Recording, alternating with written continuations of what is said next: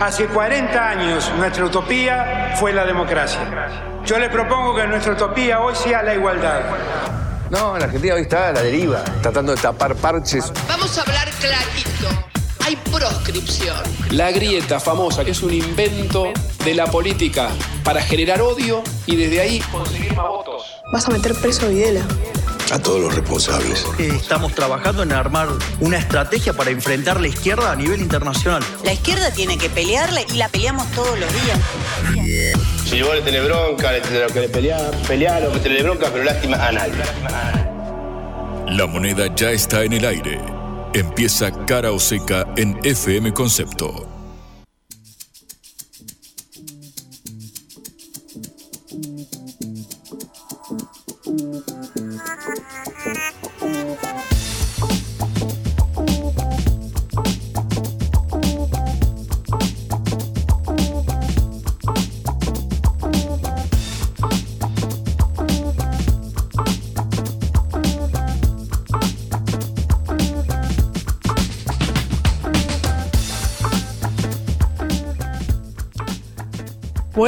Tardes en este día post, after de las elecciones del 13 de agosto, llenas de acontecimientos, llenas de consecuencias, que comentaremos en este programa de Cara o Seca, esta producción de la Agencia Internacional de Noticias Sputnik. Soy Patricia Lee, me acompaña Juan Legman. ¿Cómo estás, Juan?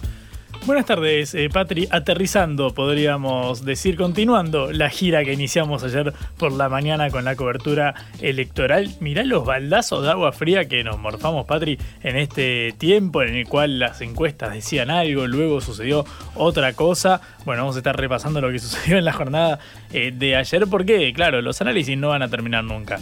Eh, ahí siempre habrá algo más de tela para cortar cuando sucede lo imprevisto, como fue el batacazo del día de ayer y el triunfo eh, innegable, incontrastable de Javier Milei en las urnas. Sí, las encuestas nunca nos ayudan mucho, pero yo conozco personas que me dijeron claramente va a ganar Milei y me lo dijeron y me lo dijeron y me lo dijeron y me lo advirtieron. La pregunta es, ¿les creíste a esas personas? Tenía una razonable duda, pero bueno, como periodista me ciñó a la información. Mirá vos, no, yo me comí la curva, yo me comí la curva, no, yo vi también venir. considero que fue una gran sorpresa. No vi venir estos. Esto no lo, básicamente creo que muy pocas personas lo, lo hicieron, pero bueno, creo que hay un montón de cosas para decir sobre esto. Bueno, trataremos de empezar a analizar o escudriñar un poquito cuáles son las consecuencias de este triunfo de Javier Milei ayer en las elecciones. Esto por un lado, también. Por supuesto hubo, claro, el impacto eh, económico, financiero de los eh, resultados. Recordamos que las primarias tienen aquel peso aun cuando no se define quién será el próximo eh, presidente o presidenta o quiénes irán al balotaje. Bueno, tiene un impacto decisivo. Recordamos lo que fue el lunes posterior a las PASO de 2019 cuando ganó eh, la fórmula de Alberto Fernández cuando se preveía algo más disputado con Mauricio Macri. Bueno, en este caso, por suerte no hubo un salto de aquella magnitud, pero sí subió el dólar blue. El gobierno anunció una eh, devaluación del tipo eh, de cambio superior al 20% y también una suba de las tasas de interés. Vamos a meternos en el costado financiero del resultado de las elecciones de ayer. Y hablaremos con un representante o una representante de la eh, alianza o del partido triunfador La Libertad Avanza de Javier Milei. Que claro, además ganó el candidato único, el que no fue a, internas, así que estuviste bien en, en, decirlo. Un partido, una sola persona, un solo dirigente que se llevó básicamente todas las miradas. Empezamos nuestro programa. Cara o seca de Sputnik en concepto FM 95.5.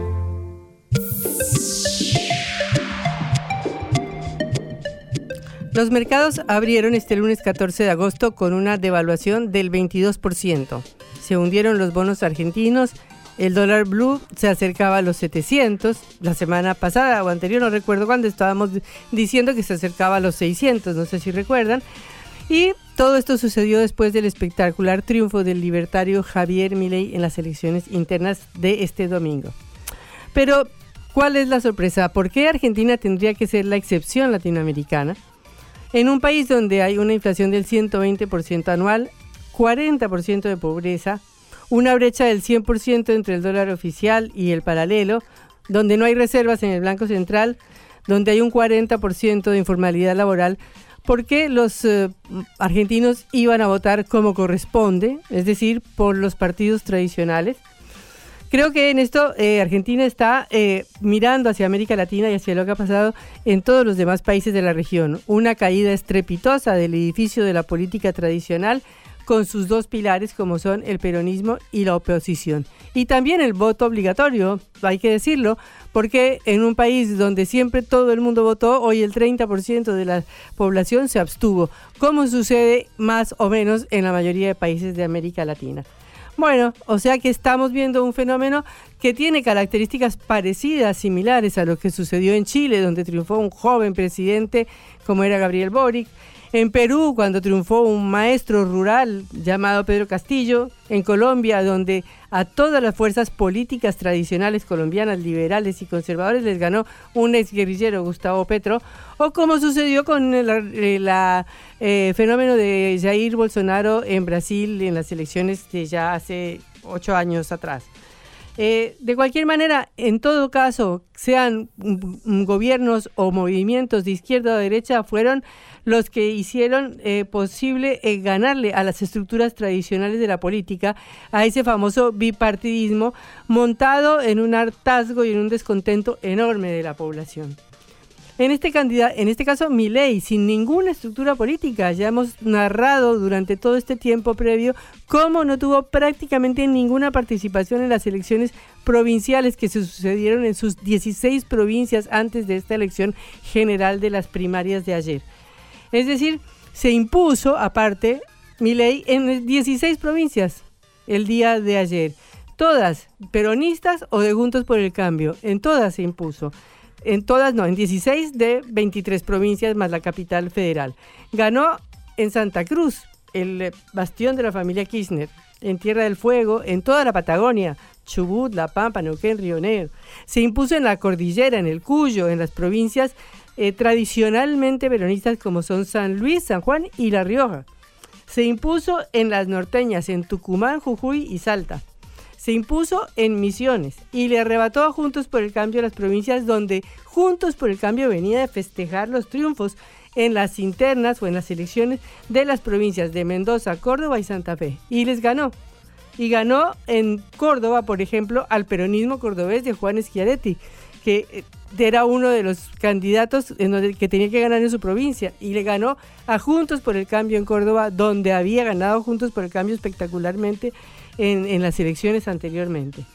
De manera que estamos ante un fenómeno eh, que nos tiene que hacer analizar y pensar cómo la política también argentina se ha convertido en una política que semeja a la política latinoamericana.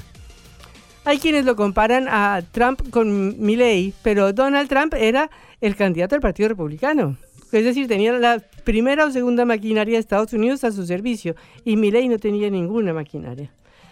Ese es el primer fenómeno. El segundo fenómeno es la pésima elección del peronismo y del gobierno, cosa que ya se esperaba que iba a ser parecida, que iba a estar por ahí. Pero de cualquier manera quedó en tercer lugar y se esperaba que por ahí quedara en segundo lugar después de Patricia Bullrich y además el candidato ministro Sergio Massa se esperaba que quedara eh, como primero más votado y quedó por debajo de eso y no lo logró porque el más votado fue Javier Milei. De manera que estamos ante un fenómeno lógico, con los peores indicadores económicos desde 2001 en su doble papel de ministro y de candidato no pudo lograr ni siquiera ese objetivo, ese eh, decir que llegó a ser el más votado y vamos a ver cómo viene la elección de octubre, a ver si es que llega a entrar a la, al balotaje. De manera que eh, estamos ante una derrota muy grande del peronismo, la peor elección del peronismo en su historia.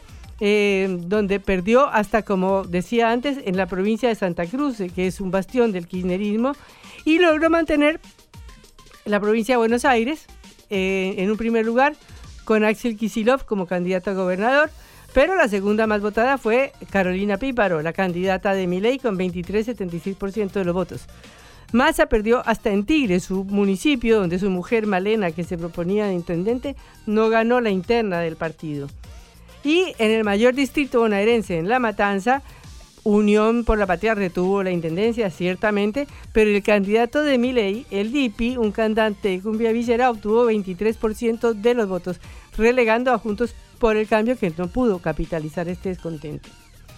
Y esto nos lleva a Juntos por el Cambio, porque realmente si hay un fracaso es el de Juntos por el Cambio.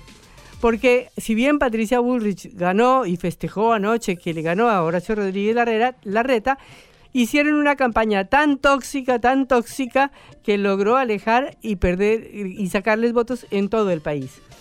Pero el problema viene hacia, hacia adelante, porque la similitud de Bullrich con el programa de Milley hace muy dudoso quién elija a Bullrich para votar, si lo tiene a Milley puro. Si Milley en estado puro propone ajuste, achicar el Estado, reducir ministerios, eliminar el Banco Central, dolarizar, etcétera, fuerza y represión frente a las movilizaciones, Patricia pone lo mismo un poquito más blandito, entonces ¿por qué razón habría que votar a Patricia y no habría que votar a Milley?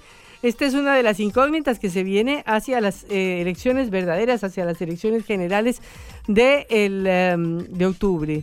Y por supuesto, analizar por qué estos dos eh, candidatos de Juntos por el Cambio no lograron atraer a la oposición y al descontento enorme que había con este gobierno em, peronista. Y es que son dos candidatos, como muy bien dijo eh, el nuevo gobernador, gobernador electo de Córdoba, que, los llamó los pitucos de Recoleta, es decir, dos personas que vienen de un origen eh, muy de la clase alta de la capital federal y que no son capaces de concitar el voto de las villas, de las barriadas pobres del Gran Buenos Aires, de las barriadas pobres del Gran Rosario, de los pueblos de Córdoba o del interior o del norte. Eso todo se lo terminó llevando Milei. De manera que Argentina entra como toda, América Latina en una dimensión desconocida, en un hecho que cambia la política categóricamente desde el estallido de 2001 hasta hoy, porque las dos coaliciones que mantuvieron el andamiaje político del país desde entonces hasta hoy, el peronismo y lo que fue el PRO, Cambiemos y Juntos por el Cambio, han perdido juntos, han sacado entre los dos 55% de los votos. de manera que el diagnóstico sea que lo haga mi ley, sea que lo hagan los analistas que están eh, en la oposición, sea que lo hagan analistas eh, peronistas, es el mismo. Una parte muy amplia de la sociedad se levanta frente al Estado. A 40 años de la refundación de la democracia hay una encrucijada que se nos hace parecer cada vez más a América Latina. Y el veredicto es categórico. El descontento, la bronca, la falta de pertenencia, nuevas generaciones que no se encuentran representadas en nadie, es una conmoción nacional. Veremos qué pasa en octubre. Blanco o negro, sí o no. A favor o en contra. Sputnik para la pelota para reflexionar.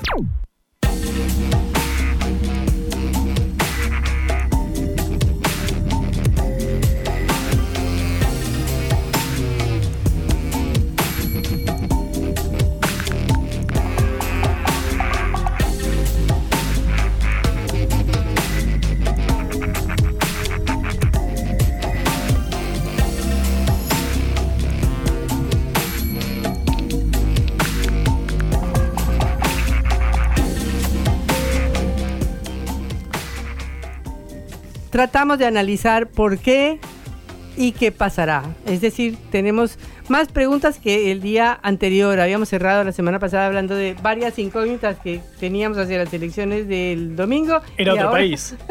era otro país, ya no me acuerdo ni siquiera qué dijimos. Y ahora tenemos que empezar a preguntarnos qué pasa a partir de ahora. Eh, tenemos en línea a Facundo Cruz, analista político en el Centro de Investigaciones para la Calidad Democrática. Facundo, un gusto saludarlo, Patricia Lee y Juan Lechman, acá en Caroseca.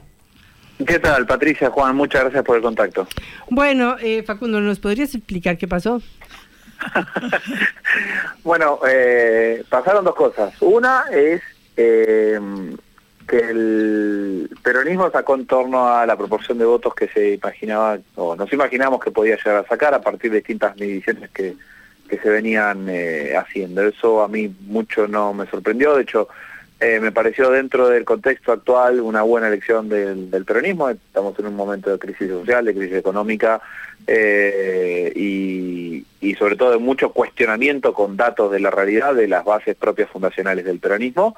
Eh, pero este, estar cerca de los 30 puntos, si bien perfora ese piso histórico del 30% del PJ, este, no es una mala, no es una mala señal y creo que el gobierno todavía está competitivo en términos electorales. Lo que sí aparece como sorpresa es eh, que lo que las encuestas venían mostrando que eh, iba a ser el orden de los candidatos presidenciales se alternó entre el primero y el tercer lugar. Creo que la sorpresa grande y por qué para todos y todas es un poco un shock ver a Javier Milei primero en las encuestas, es porque hace dos meses que se venía planteando esto de que Javier Milei se está desinflando, ¿no?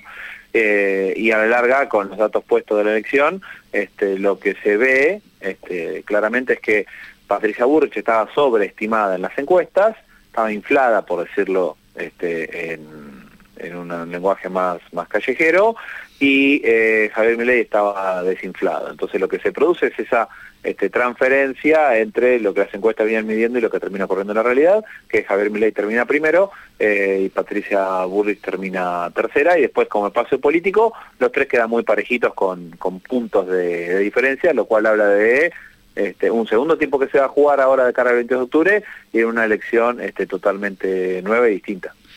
¿Cómo andas, eh, Faco? Acá, Juan Lehmann. Gracias, Juan. Todo bien. Eh, me quedo con esto que, marcabas sobre la, la Mermen Juntos por el Cambio, capitalizada por eh, Milei.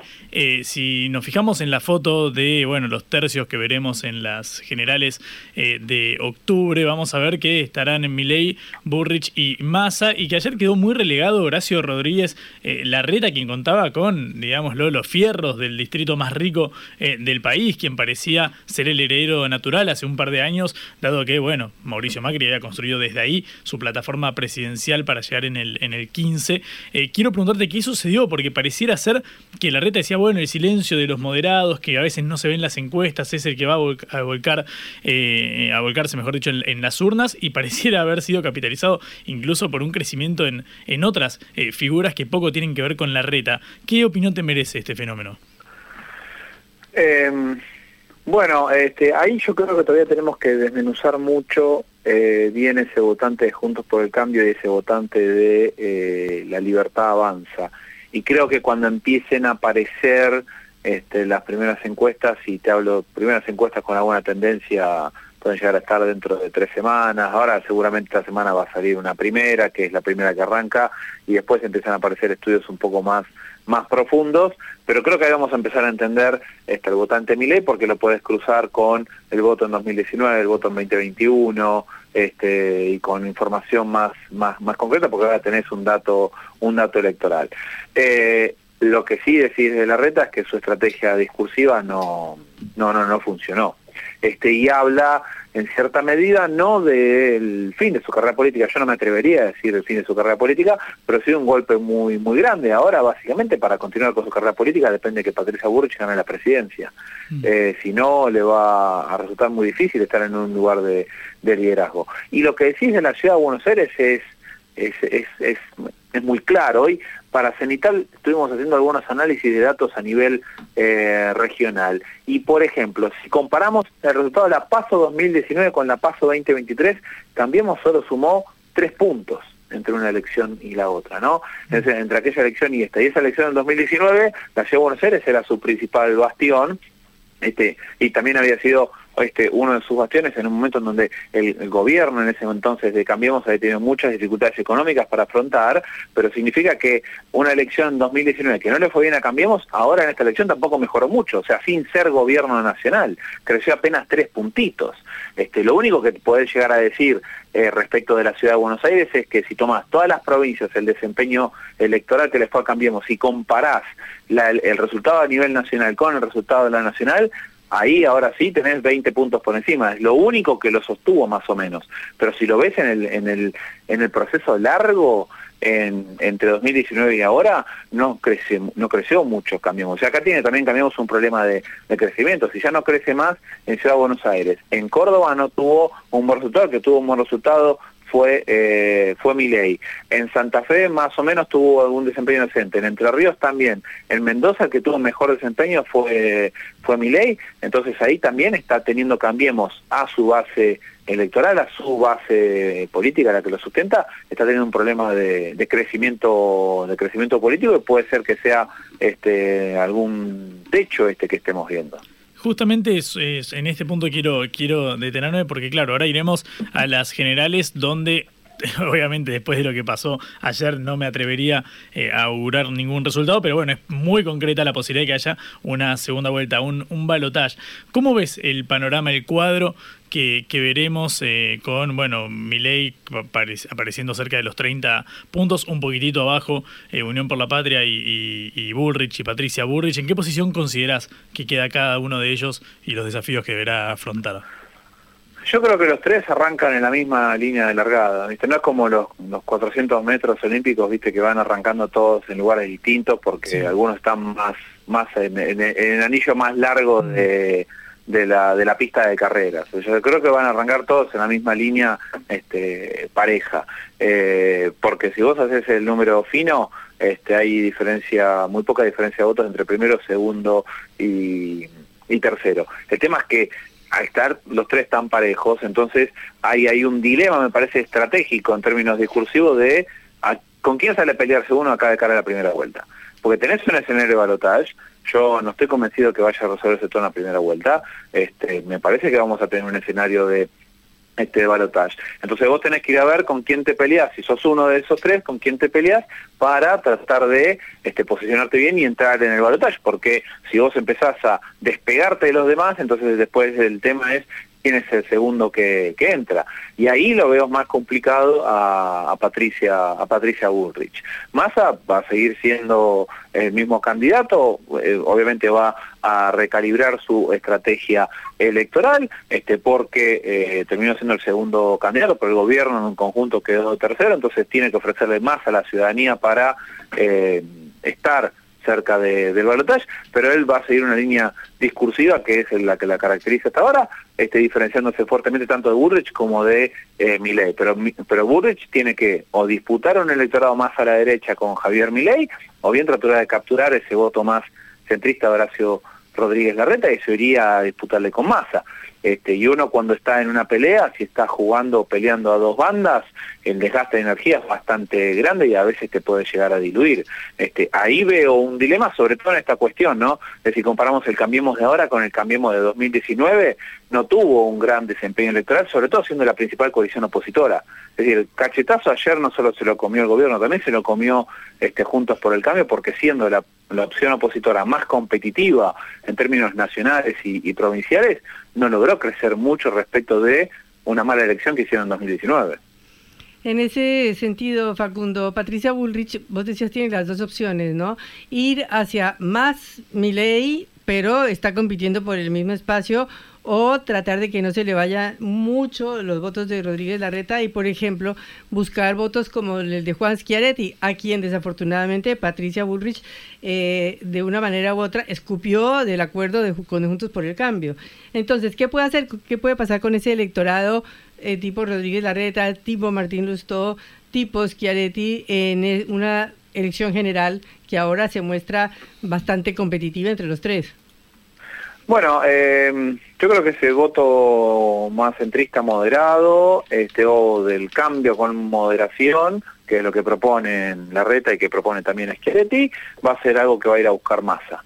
Entonces va a tener que este, o hacer algunas este, piruetas o este, ser muy claro en lo que está proponiendo y proponer medidas de cambio más concretas eh, que muestren esa sensación de cambio para bueno, capturar ese votante este, de la reta. No todo, pero sí una porción. Digo, acá va a haber transferencia. Entre paso y primera vuelta siempre transferencias. El tema es la magnitud de esa transferencia. Y si es muy grande o no. Hubo transferencias en, las PASO 2015 eh, y esas transferencias le permitieron, por ejemplo, a Cambiemos dar vuelta la elección y ganarle al frente para la victoria. Entonces, este, ahí es donde Unión por la Patria, el peronismo tiene que pensar, bueno, si en ese 2015 nos pasó nosotros en contra, la podemos apelar a lo mismo para, eh, aún siendo gobierno, tratar de dar vuelta la, la historia, o sea, capturar votos de otros espacios, ahí hay un votante que más se puede ir a capturar, pero creo que la gran pileta donde todos tienen que ir a pescar, o seguramente van a ir a pescar, es el de la abstención.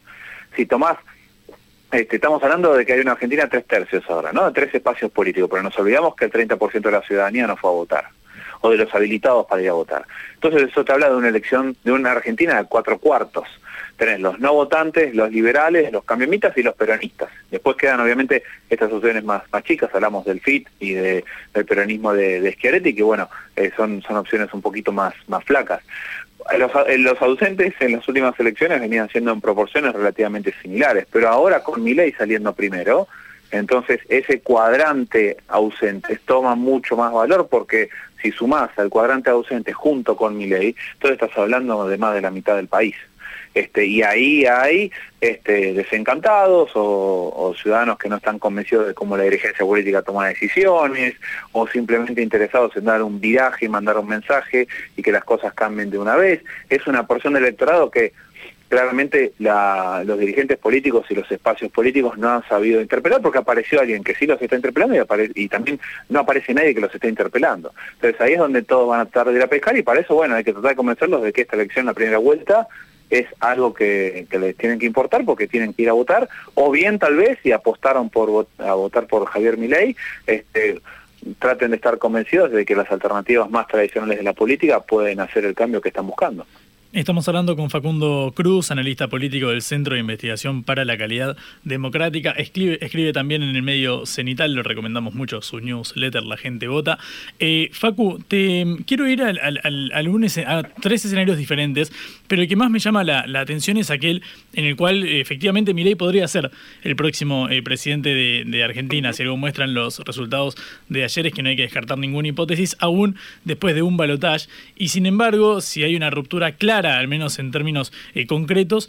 Eh, esta consiste en que Milei viene de cosechar magros resultados en las eh, elecciones de las provincias que desdoblaron los comicios locales. Y si nos fijamos, él, si se repitieran los números de ahora, creo que estaría en algo cercano a 8 senadores y 40 diputados, si no me equivoco, con lo cual, bueno, habría que ver el tema de la gobernabilidad, algo que hasta ahora entre el peronismo y Juntos por el Cambio parecía un poco más saldado, dado que, bueno, había provincias repartidas, había más paridad en alguna de las cámaras, o por lo general el oficialismo lograba eh, una, una eh, mayoría, al menos es lo que sucede hoy en la, en la Cámara de Senadores. Quiero preguntarte por el capítulo de la gobernabilidad, ¿qué país vendría en caso de que Milei triunfara en la presidencia, pero no estuviera respaldado en las principales bancas, ni tuviera eh, gobernadores que le respondieran? Bueno, la gobernabilidad en Argentina se construye. Eh, y no se, construye se construye por lo general entre el, lunes después de la última elección y el 10 de diciembre o muchas veces también en, a partir del 10 de diciembre y aprovechando el receso de este verano, que es este, un poco lo que hizo este, Mauricio Macri de las espadas legislativas de eh, Mauricio Macri eh, después de ganar en ese, en ese 2015. Ah, entonces ahí viene la pregunta, bueno, ¿cómo va a construir esa gobernabilidad? Si, si puede. La gobernabilidad con el Congreso se puede construir y con los gobernadores también se puede construir. Lo que a mí me genera muchas dudas es que tenga la capacidad para construir esa gobernabilidad cuando es un dirigente político que no quiere dialogar con nadie. Este, incluso que se ha distanciado y peleado con este, dirigentes de su propio espacio este, político que también este, referenciaban a, las mismas, a las mismas ideas. Es un dirigente político que se centra mucho en su figura, en su capacidad discursiva, en la claridad para transmitir mensajes para una porción de la ciudadanía que no está conforme con el común devenir de las cosas, pero después esos discursos hay que transformarlos en programas, en acciones, en un presupuesto, en una negociación, y en esa negociación parece que eh, yo por lo menos no le veo las cualidades para hacerlo. Tampoco veo en, su equipo político muchas cualidades para, para hacerlo. Y el Congreso del 2003 que se viene, eh, perdón, del 2023 que se viene, y el fallido me adelantó la respuesta, va a ser bastante parecido al del 2003, este, por el nivel de fragmentación y por el, nivel de recambio de liderazgos. Ese 2003 Néstor Kirchner, cuando termina ganando la presidencia porque Carlos Saúl Menem se baja del balotaje, Néstor tuvo que salir a construir esa gobernabilidad. Y esa gobernabilidad la tuvo que construir recién cuando, en diciembre, cuando él ya había sido electo en abril, porque recordemos que en ese 2003 las elecciones de diputados nacionales todavía la definían los gobernadores, ponían la fecha a los gobernadores y el ciclo político terminó recién en diciembre cuando el presidente fue electo en abril y a partir de ahí tuvo que ir a construir esa, esa mayoría y fue una mayoría que se construyó en el proceso 2003-2004 que después se terminó solidificando en el 2005 cuando salió a disputarle el poder al dualismo. Pero llevó su tiempo, pero eso requería que experiencia política para hacerlo. Yo en él no lo estoy viendo, sobre todo en estos bueno, dos años, este año no hubo mucha actividad legislativa, pero los dos años que tuvo como diputado, cada uno de los espacios donde tenía que sentarse a negociar, conversar, acordar, eran espacios a los que le rehuía completamente. Entonces, ¿en qué medida va a ser factible que su programa, eh, por llamarlo de alguna manera, pueda llegar a implementarse sin recurrir a las tácticas y las estrategias de la política? Eso es lo que a mí todavía me despierta eh, muchas dudas. Porque hay cosas que no estamos viendo, pero por lo menos lo que se ve y lo que se sabe públicamente es que esa gobernabilidad requiere ciertas cualidades que él no las tiene presentes. Ahora, eh, Aníbal Fernández decía que eh, si van a hacer lo que van a hacer, va a haber mucha sangre en Argentina. ¿Qué opinas de esa eh, advertencia dramática de Aníbal Fernández? Bueno, sin dudas, mucho del programa político de Javier Milei, pero también en, parte de, Patricia Burrich, habla de implementar medidas cueste lo que cueste. Y suelen ser este, formas de hacer política de las cuales la Argentina ha aprendido, pero ahora aparecen dirigentes que están promoviendo prácticas del mismo, del mismo estilo. Entonces parece que esa, eh, ese aprendizaje no, no, no, no, no estaría siendo, siendo recordado. Sí es algo que, este, que me preocupa, porque cuando uno tiene que tomar decisiones difíciles eh, y gobernar, este, no tiene que apelar al poder de policía que ejerce todo Estado sobre la ciudadanía. Lo que tiene que apelar es a la construcción de consensos. Y ahí es donde veo, por lo menos en estos dirigentes, este, carencias de esa construcción de consenso crean lo que crean que tiene que ser necesario el país, porque también es cierto que hay que ver después el número final, este, dependiendo de quién llega a la presidencia, ese número, qué tan mayoritario es y qué tanto apoyo tiene propuestas de ese, de ese calibre, porque uno puede agarrar encuestas y ver que se demanda por mayor intervención de las fuerzas de seguridad para combatir el narcotráfico, pero si después esa propuesta electoral se queda en un 30 a 32% en una primera vuelta y no llega a entrar en el balotaje, entonces no aparece una opción mayoritaria ahí por acompañar esa, esa iniciativa. Bueno, muchísimas gracias Facundo Cruz, analista del Centro de Investigaciones para la Calidad Democrática. Hasta luego. Hasta luego, muchas gracias a usted por el contacto. Un abrazo. En la vida hay que elegir. Cara o seca.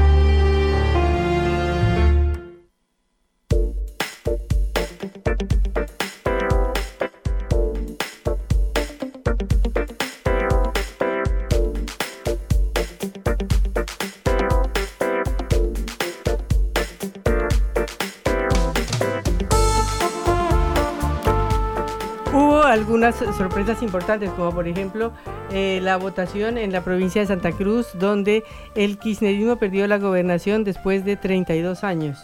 Efectivamente, había una, clara hegemonía de, bueno, obviamente en este momento eh, la gobernadora Alicia eh, Kirchner, recordamos, la hermana de, de, Néstor, bueno, perdió el distrito, fue eh, realmente eh, sorprendente, no sorprendente, sino simbólica ese, ese triunfo. Recordamos el distrito donde pareciera resguardarse el eh, oficialismo, en este caso es la provincia de Buenos Aires, el distrito más poblado del país, el gobernador Axel eh, Kisilov eh, por ahora estaría, obviamente en caso de que se repitan estos resultados en las eh, generales, estaría reteniendo la gobernación. Recordamos que en la provincia de Buenos Aires no hay balotaje, no hay segunda vuelta, con lo cual gana quien más votos saca. Entonces, bueno, en este escenario eh, claro, dentro uno veía el mapa, ayer Patri, no sé si pudiste ver el mapa nacional de cómo, se, cómo estaba pintado, claro, todo de violeta, excepto unos eh, distritos. Uno de ellos, por ejemplo, en la ciudad eh, de Buenos Aires, lo charlábamos recién con Facundo Cruz, donde, bueno, hubo una avasallante victoria de Juntos por el Cambio, como nos tiene acostumbrados desde hace 16 años con la hegemonía del PRO, que ahora se mantiene, pese a que Martín Lusto casi, casi le arrebata eh, la candidatura a Jorge Macri. Bueno, en este caso el peronismo por ahora se abroquelaría detrás de eh, Axel eh, quien, bueno, pintaría para ser un importante en caso de perder el país, la Unión por la Patria, bueno, pintaría para ser una importante figura de la oposición. Pero ojo, porque es lo mismo que pensábamos en 2019 con Horacio Rodríguez Larreta como heredero natural eh, del PRO ante la derrota de Macri y la llegada al poder de Alberto eh, Fernández. Y fíjate que Larreta, la verdad es que quedó afuera en la interna, con lo cual es tempranísimo, tempranísimo para hacer cualquier tipo de pronóstico, pero es cierto que hay que dar el mapa electoral, sobre todo en el interior del país. Bueno, pero seguimos con otros resultados sorprendentes. Por ejemplo,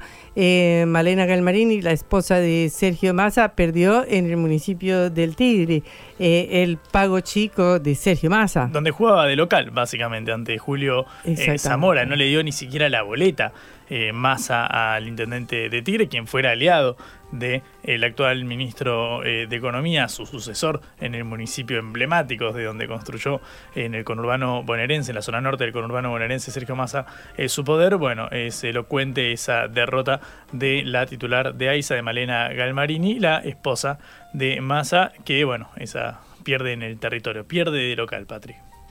Cara o seca. En el foco. Continuamos analizando los resultados sorprendentes de ayer y en especial queremos consultar a los protagonistas. En este caso vamos a hablar con Rebeca Fleitas, legisladora de la Ciudad de Buenos Aires por la Libertad Avanza, el partido de Javier Milei. Rebeca, un gusto saludarte en Caroseca, Patricia Lee y Juan Lesman. Hola, ¿qué tal Patricia? ¿Qué tal Juan? Buenas tardes.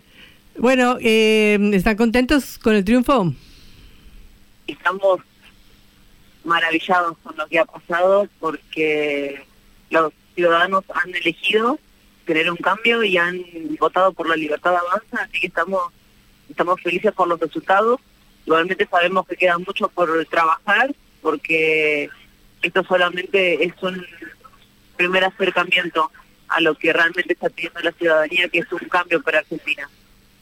Rebeca, ¿cómo estás? Buenas tardes. Eh, Juan Leman te saluda. Eh, quiero preguntarte por el desempeño de la libertad avanza en eh, la ciudad. Obviamente cosecharon un caudal importante de votos, sobre todo siendo que esta fuerza nació hace apenas dos años, cuando, bueno, cuando Milei fue electo diputado. Imagino que ahí vos fuiste electa legisladora también. Quiero preguntarte justamente porque pareciera ser un desempeño bastante más bajo que en otros distritos del país, sobre todo el interior del país. ¿Cómo lees este, este fenómeno? Que, bueno, pareciera ser de la tierra de la cual es originaria eh, Milei, desde donde construyó su, su poder, no haya superado el, 20%. No, mira, para nosotros es un buen resultado tomando en cuenta eh, lo que hizo Juntos por el Cambio de hacer una elección concurrente, desdoblando las elecciones, aplicando un sistema eh, de voto electrónico justamente para poder aplacar la capacidad de, tracción de votos que tenía la, cara de, Javier Milei en la boleta de la Ciudad Autónoma de Buenos Aires. Nosotros, sin la cara de Javier, únicamente compitiendo con la cara de Ramiro Marra, que es nuestro candidato a jefe de gobierno, traccionamos la misma cantidad de votos que en el 2021 para nuestra primera elección. Así que para nosotros, es, la verdad es un buen número, pero sí vamos a apostar a seguir creciendo porque... Eh, claramente hay muchas cosas para seguir trabajando. Eh, mm, Rebeca, ¿cuáles serían las propuestas que ustedes harían en la ciudad que los diferencian de Juntos por el Cambio, que está actualmente en el gobierno, si ganaran? Disculpa, ahí se cortó, no te escuché bien. ¿Qué propondrían ustedes distinto de Juntos por el Cambio en la ciudad si ganaran?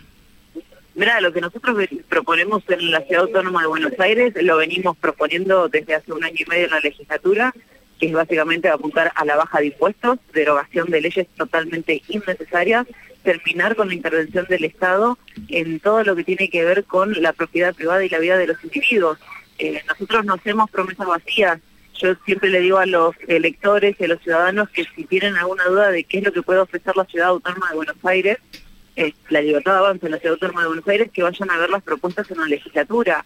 En mi caso particular, yo tengo más de 25 proyectos presentados, proyectos de ley, de baja de impuestos, de derogación de leyes, que junto por el cambio se han negado a tratar. Entonces, justamente nosotros estamos peleando contra ese sistema, contra un sistema corrupto en donde Juntos por el Cambio gobierna la ciudad a su antojo, utiliza la legislatura como una escribanía de la reta no permite que realmente los ciudadanos tengan una mejor calidad de vida con, con una baja de impuestos, con derogación de leyes.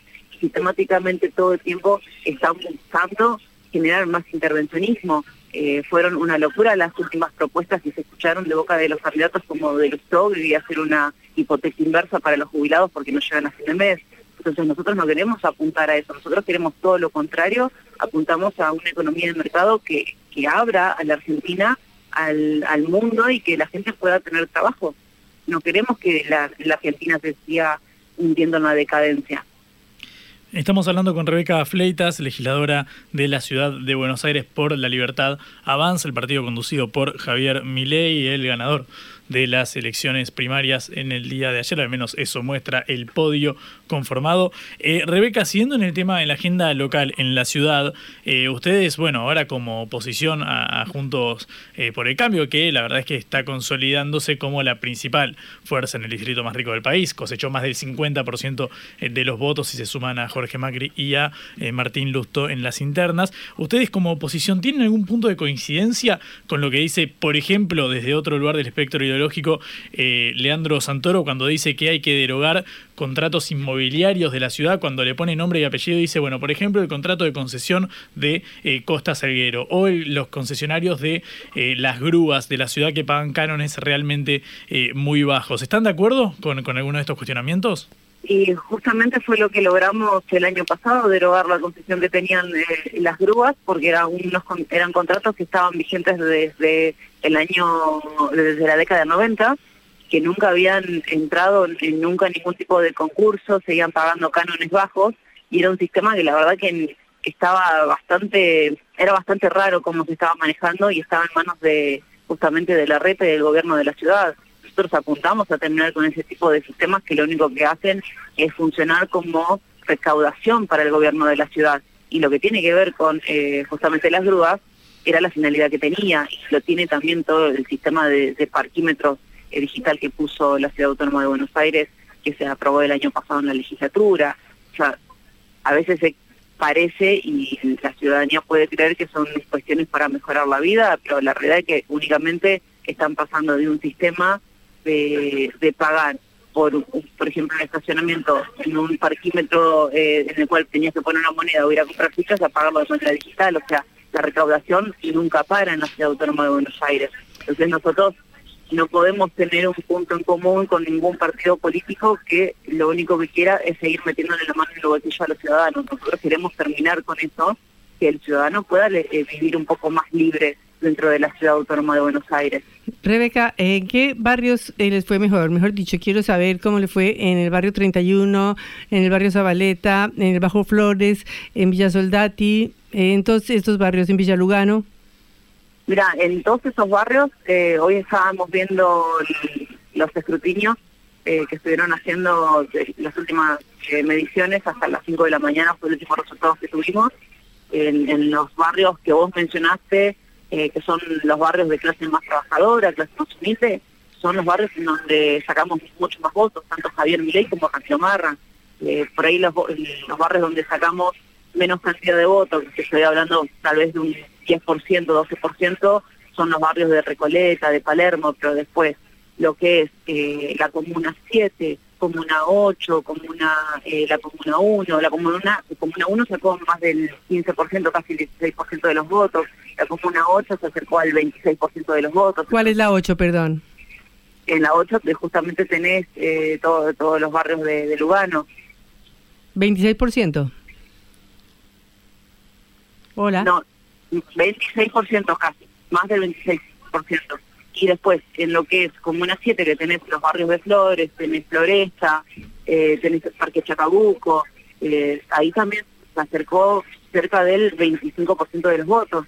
Entonces estamos hablando de que nuevamente esta eh, elección es una elección que han elegido los ciudadanos que son de clase trabajadora.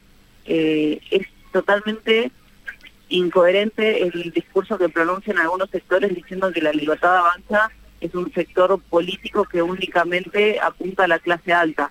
y totalmente erróneo ese análisis y lo hacen a sabiendas de que engañan a la gente, porque tanto en el 21 como en la elección del día de ayer, los barrios más humildes de las clases más trabajadoras es donde más votos hacia la libertad avanza.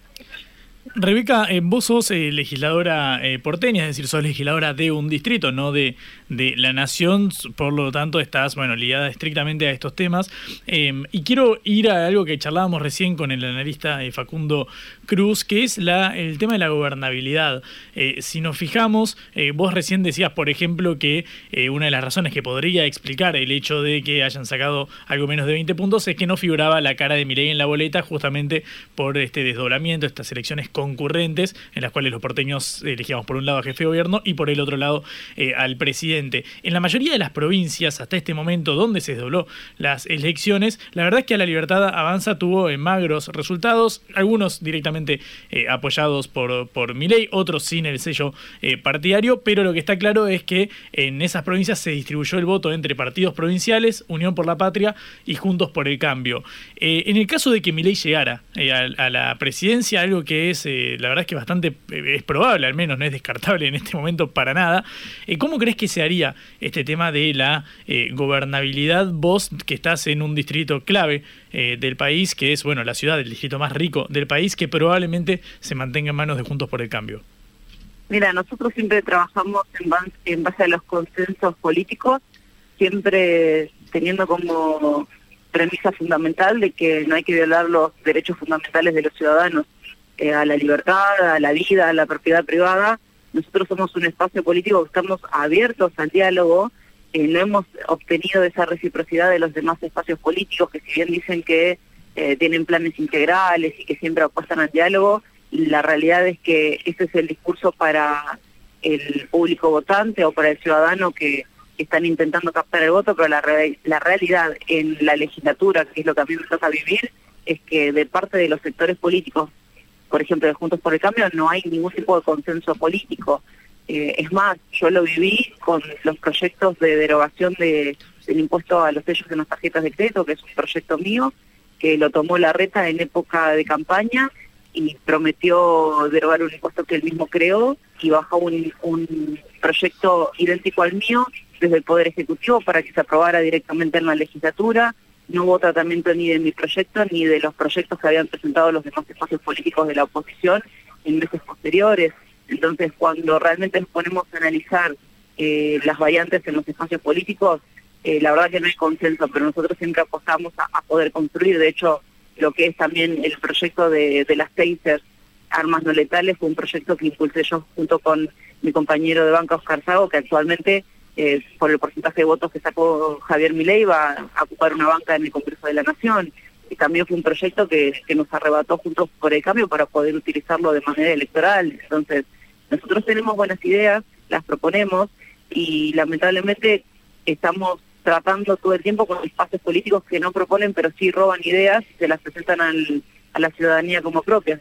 Por eso yo te digo, eh, somos abiertos al diálogo y esperamos que los demás espacios políticos, tanto que le pedían a Javier Milei en los días previos y los meses previos a las elecciones, de que se bajara de las elecciones porque eso le iba a quitar votos a Juntos por el Cambio, yo espero que ellos hagan exactamente ese mismo análisis y viendo el resultado que ha sacado Javier Milei en las elecciones presidenciales, eh, se bajen y acompañen a Javier Milei eh, en este nuevo proyecto político que estamos iniciando desde la Libertad Avanza.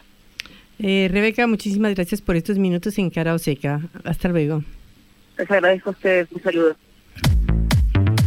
Te contamos lo que otros callan.